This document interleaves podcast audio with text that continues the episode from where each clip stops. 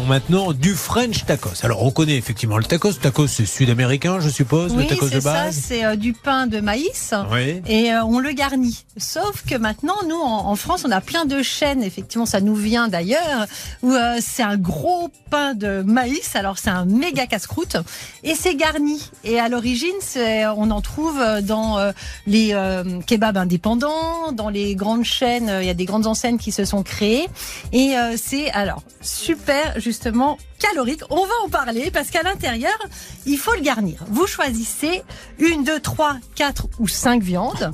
Alors vous avez du poulet mariné, Ça démarre fort. De la viande de de manger de la viande. haché, du cordon bleu, des nuggets. Vous choisissez, c'est bien nourrissant. Après, vous ajoutez une sauce fromagère à base d'emmental et de cheddar, euh, des frites. Plus, on vous propose après une sauce mayo ou du ketchup ou une sauce algérienne en plus et une garniture par-dessus, donc des champignons, des oignons frits, du fromage gratiné. Les jeunes en raffolent, ils adorent. Mais Alors- vous savez, je crois que ce qu'ils aiment, parce que moi je- j'ai été bercé avec mon fils qui, qui voulait manger que des trucs comme ça, c'est le fait de pouvoir tout mettre à l'intérieur et d'avoir l'impression, euh, pour quelques euros, vous nous direz combien ça coûte. En fait, c'est pas tellement le goût, parce qu'ils mettent des frites, de la viande. Il y aurait du poisson, ils mettraient du poisson, des... mais du moment que ça rentre, il faut mettre. Et de la sauce, et de la sauce, parce qu'il faut quand même que ça glisse.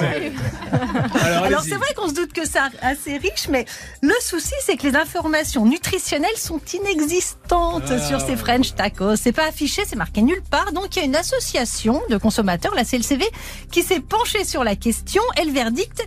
C'est une bombe calorique. En fait, vous avez trois tailles de tacos. Les M, les L, les XL.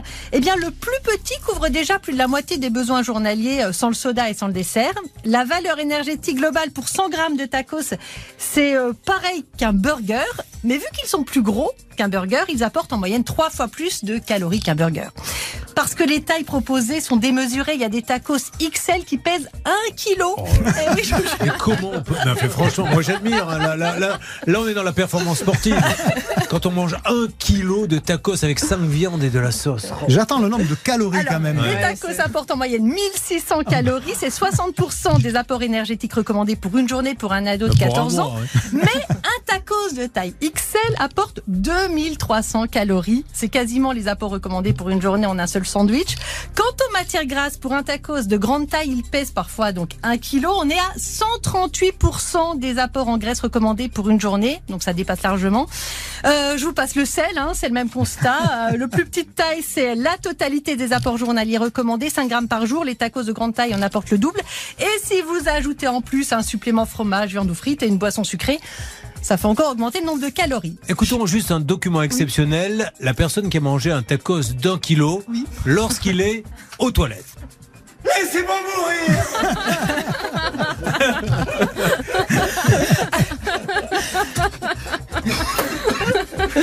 Alors moi, je suis allée en tester quand même des tacos. Je suis allée en manger hier quand même hein, pour demander aux clients, bah, surtout les ados, ce qu'ils en pensent.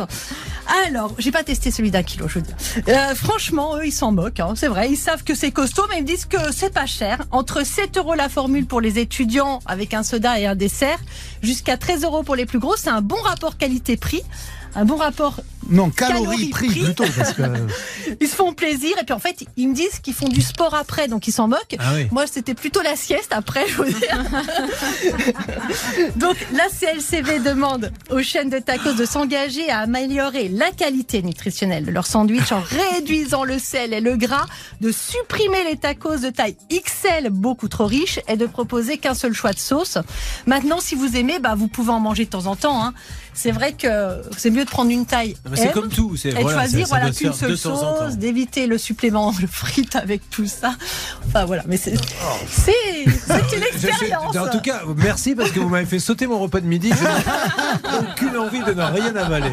Merci beaucoup, Armel. ces, Alors, ces tacos ont un défaut, c'est qu'à l'intérieur, c'est souvent de la viande non française, puisque comme les restaurateurs sont pas très à cheval sur le fait d'afficher l'origine des viandes, et là, pour le coup, vous mieux se le faire à la maison avec Parce que du là, bœuf français ou du poulet Français. Non, mais là où il a raison, c'est qu'on ne sait même pas ce qu'on mange. C'est de, de- de la viande qui vient dans des conditions déjà de, de transport Bien sûr. lamentables. Vous ne savez même pas quelle viande vous mangez.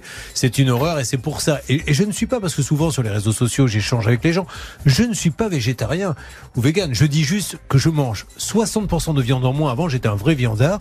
Une fois de temps en temps, mais quand je l'achète, c'est de la bonne viande de chez le boucher. Donc au bout du compte, je mange de la bonne viande et je fais des économies. C'est juste, euh, voilà. Je vois que vous avez amené des cadeaux Oui. de fête des mères. Et oui, et c'est mes bonnes affaires de ce week-end, puisque je vous rappelle que le week-end prochain, ça sera la fête des mères, donc il faut quand même commencer à y réfléchir. Et c'est une marque que l'on connaît tous, parce qu'elle est très présente dans les supermarchés, Bonne Maman. Vous connaissez cette marque pour des confitures, pour de la patate à tartiner. Vous la connaissez aussi peut-être pour des desserts au rayon frais, des mousses, des crèmes, des semoules, du riz au lait, et qui a eu l'idée de refaire euh, ses packaging en rajoutant le mot fête entre bonne et Ah. maman, et ça donne Bonne Fête Maman. Ça devient la nouvelle marque de ces produits pendant quelques semaines, avec un cœur évidemment dessus. Et donc, ben, pour ceux qui manquent d'idées, vous voyez que pour quelques euros, vous Ah avez oui. un cadeau de fête des mères qui est à la fois Mm. euh, utile parce que vous le mangerez ou elle le mangera, et agréable parce que le moment où vous le découvrez, je suis sûr que ça vous fait ça, euh, vous auquel je le montre ici, ben, vous voyez, c'est quand même plutôt joli. Et donc, ça existe en mousse au chocolat, ça existe en confiture d'abricot, en confiture de fraises, en, voilà. Et pour les curieux, je le mets sur le De l'émission. Comme ça, ça leur permettra de savoir ce qu'ils doivent chercher pour ce jeu de piste en, en magasin, de trouver un cadeau de fête des mères.